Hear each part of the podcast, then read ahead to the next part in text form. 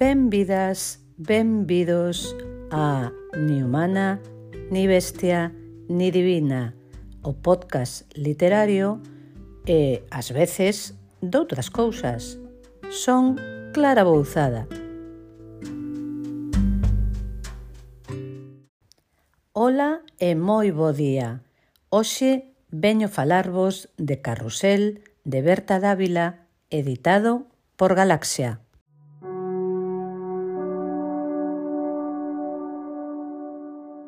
Durante moitos meses espertei cedo cada día para non escribir nada.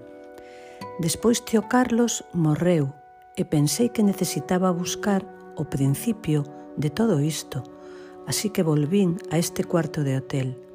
Agardaba a topalo igual que o deixara outra vez. Non foi así, pero sí dei coa mesma colcha estampada con barcos azuis, aínda que doce anos máis tarde. das cousas que máis me agradou de Carrusel foi a súa capacidade evocadora, que percibo dende as propias dedicatorias coas que comeza a obra, incluído ese fragmento da canción de The Circle Game de Johnny Mitchell. E, vaya, semella que os daríos van camiño de converterse nun xénero en si sí mesmo na literatura das creadoras galegas. É broma, claro.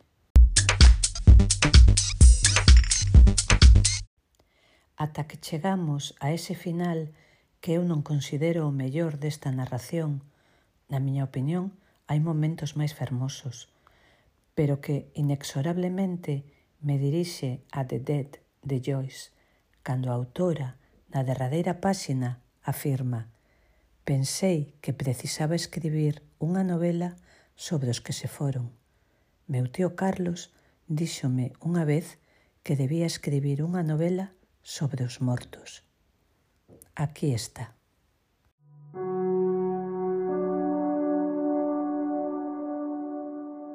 Estar enfermo non é o mesmo que estar só, pero quen está enfermo coñece ben a soidade e quen está só remata con frecuencia enfermando.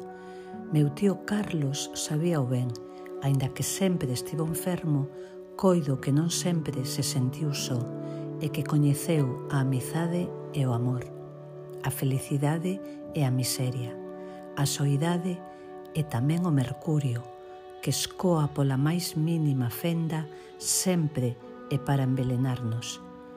Tío Carlos, como a case todas as persoas da nosa familia, camiñou polo sendeiro dos azougados. Se cadra, el máis tempo que os demais, aínda que descoñezo o tempo que terei eu que lidar con ese tránsito.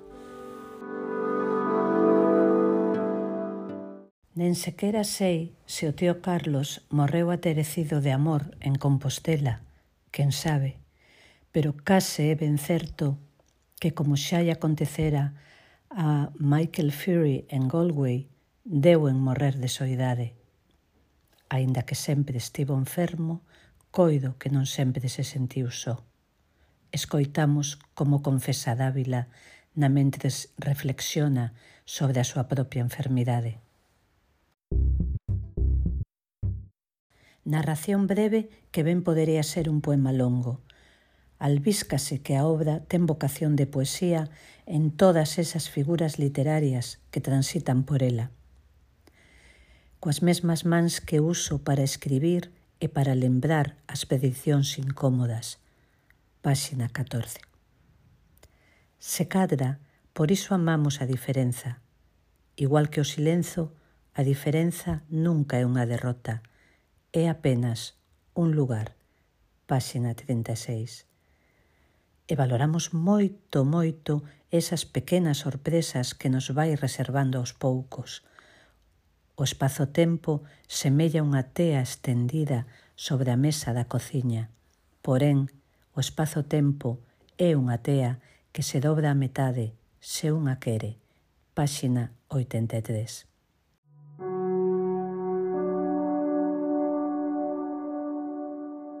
Asustanme as magnitudes que imagino.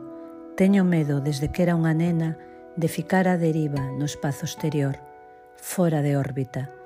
Teño medo de moitas cousas.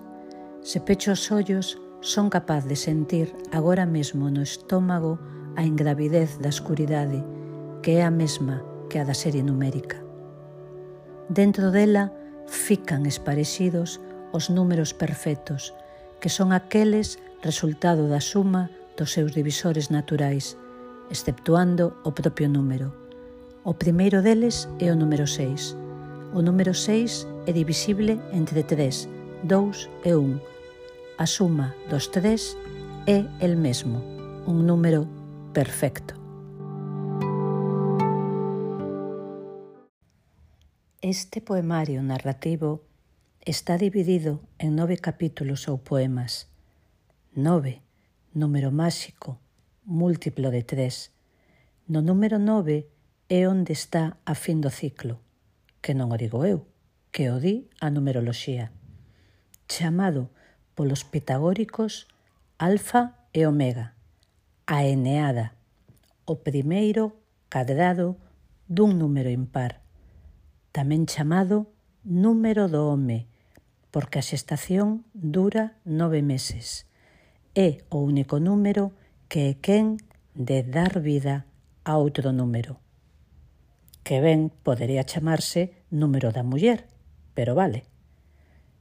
É así Dávila imbrica a súa querenza polas matemáticas cunha realidade máxica que mesmo pode lembrarnos o gótico desa Mariana Enríquez que mestura o puro terror de ficción co sentimento de pánico das súas personaxes cando a realidade vivida se distorsiona ata confundirse co desorde mental e non saben, de certo, se ven o que ven ou se oen o que oen.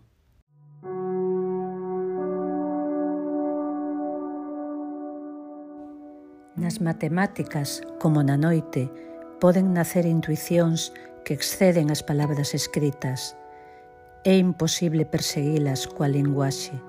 Son labirintos de camiños cruzados que desaparecen detrás dos pasos que os percorren. Teo Carlos foi quen me ensinou a convivir coa noite coas intuicións e coas palabras. Del aprendín tamén a amar as matemáticas como unha forma de misterio. Con todo, el nunca chegou a saber convivir con case nada.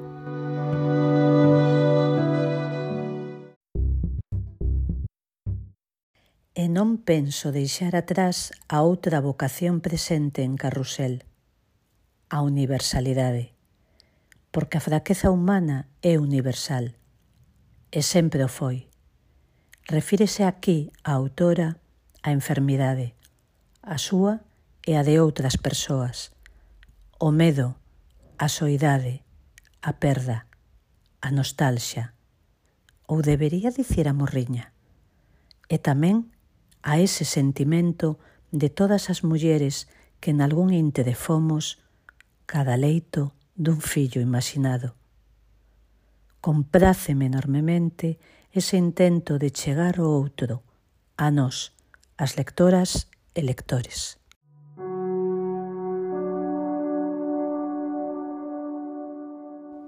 Os tantos por cento alimentan tres futuras cicatrices arredor do meu embigo. O meu corpo foi, durante cinco días, o cadaleito dun fillo imaginado. O meu corpo foi as últimas seis semanas o acubillo dunha semente de papoula que non vai nacer. Eu seino moito antes de que chegue o doutor e despídome en silencio dela. Sen dramatismos dígolle adeus. Adeus, neno semente de papoula. Había te querer ata que me doese o amor no peito.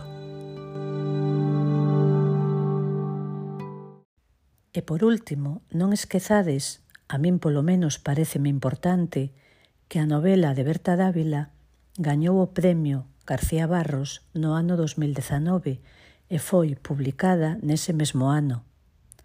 Berta, agardo que chegadas a este punto me permitas atuarte e mostrarte a miña máis rendida admiración, porque ben se ve que planificaches, escribiches e remataches a obra non só con atención e agarimo, senón tamén con moita antelación a esa moda de falar públicamente das propias neuroses.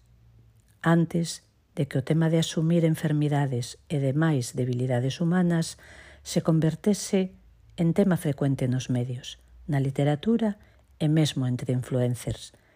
Na miña opinión, simplemente unha mostra máis da túa capacidade creativa. Así que, pola miña parte, non hai moito máis que dicir.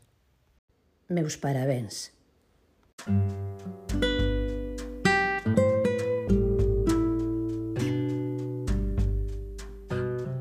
Isto é ni humana, ni bestia, ni divina, e eu son Clara Bouzada, unha cálida aperta.